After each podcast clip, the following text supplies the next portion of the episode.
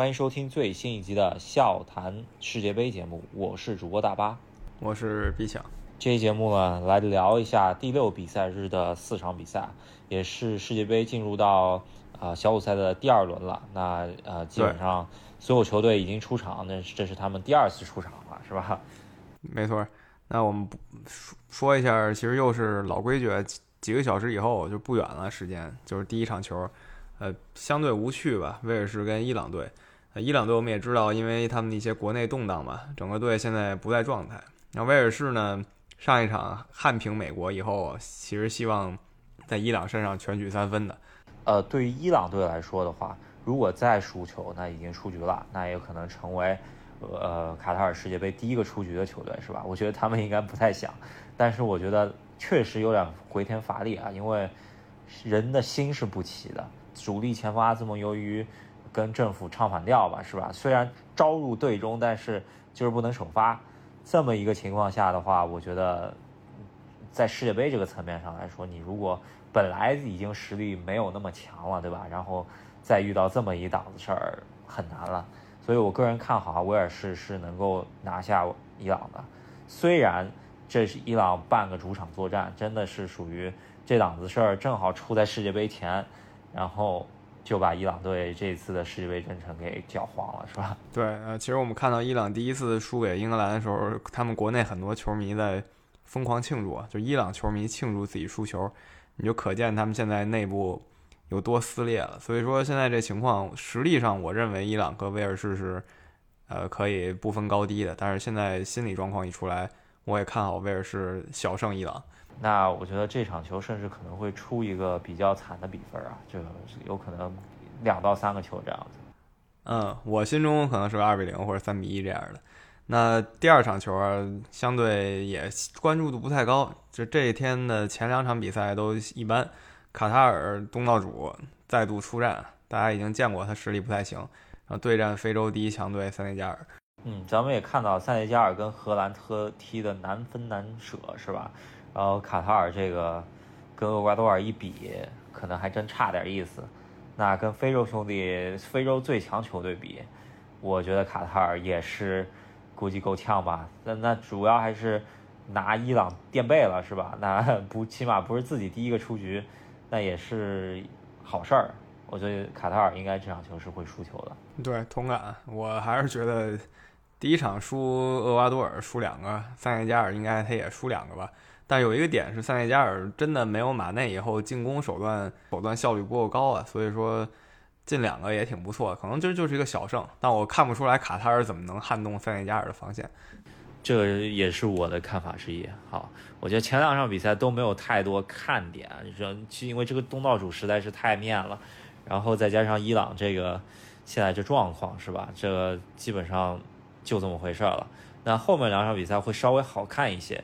那就是呃荷兰厄瓜多尔，我觉得这场比赛呢应该是会呃影响到厄瓜多尔能否出线是吧？因为如果塞内加尔在卡塔尔身上拿分了，那厄瓜多尔得要想办法在荷兰身上起码逼平，这样子的话拿四分，因为我觉得呃他会怕塞内加尔在卡塔尔身上多拿净胜球是吧？但我觉得厄瓜多尔想厄瓜多尔想逼平荷兰不是很容易啊。呃，主要还是荷兰防线比较强，但荷兰的进攻呢也比较一般。我们也看到这届世界杯零比零频出，呃，历史上世界杯就整个赛会下来，从小组赛踢到决赛，一共就出现极限就是七场零比零。那本届世界杯第一轮小组赛踢完，已经四个零比零了，所以这个零比零出现频率太高了。我想厄瓜多尔心里想的也是零比零刚住荷兰吧，因为主要还是弱队碰上强队都会想。往零比零去，今天塞尔维亚做的也是这么一个套路嘛，是吧？只是巴西锋线确实有攻坚的方法，最终把它给破了。呃，之后破了一个以后，那后面实力说话了，是吧？因为当你零比一那个球队压出来之后，那就不好说了，是吧？那就有可能会打破了。那当然也有可能会被。零比一那个球队，如果心气不高的话，那就可能会被 对方一波推了。所以这场球的话，是还是荷兰明显更胜一筹。但就算荷兰赢，呃，顶多又也就赢个二比零吧。我不太觉得荷兰会像西班牙那样撒欢儿，直接送人一五比零。厄瓜多尔也没那么菜吧？我觉得这场比赛应该就是个小胜，就荷兰一个非常艰难的一个拿下厄瓜多尔。我觉得这是我的一个看法。这个比赛日，我觉得啊，就是看点比较足的，就是最后一场了，英格兰对美国。呃，单说比赛本身吧，英格兰是热门之一，所以大家肯定会看。英美嘛，堂兄弟算是，所以他们怎么踢，大家都会关注一下。而且也踢过好几次世界杯对火了。对，主要还是世界杯之前的一些对话都还蛮有意思。一个是一九五零年，咱们刚提过了，呃，碰到美国大爆冷的那次。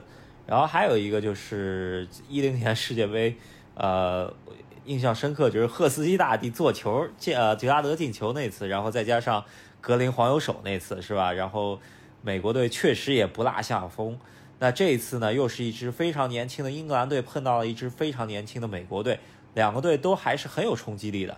然后英格兰这次又变成了一个夺冠大热门，美国队呢自己想要冲出十六强是吧？就是冲进十六强。那这个比赛就有点意思了，我个人也是，呃，看完和鄂这场比赛呢，就会啊马不停蹄马上赶到英美，不知道明天的路程会怎么样。这也是我一个第一次啊，在世界杯同一比赛日赶场的经历啊，也就只能可能在卡塔尔做到了，是吧？对，毕竟小嘛，是吧？不像上届俄罗斯那是不可能赶场的。那英美这场球呢，我觉得还是挺吸引人的。但是毕竟实力有悬殊，上一场美国踢的我也看了，没啥计划，就是往里干，所以我觉得英格兰应该是赢美国没问题的。但我们永远不要忘了一零年一零年那场经典吧，赫斯基大帝神助攻杰拉德，但是格林送了一个大漏。那我觉得还是需要防平一下的，因为呃，怎么说吧，英格兰这种队伍。当然了，有索斯盖特在那儿，我觉得可能会小组赛稍微稳定一点，因为下线保住了，是吧？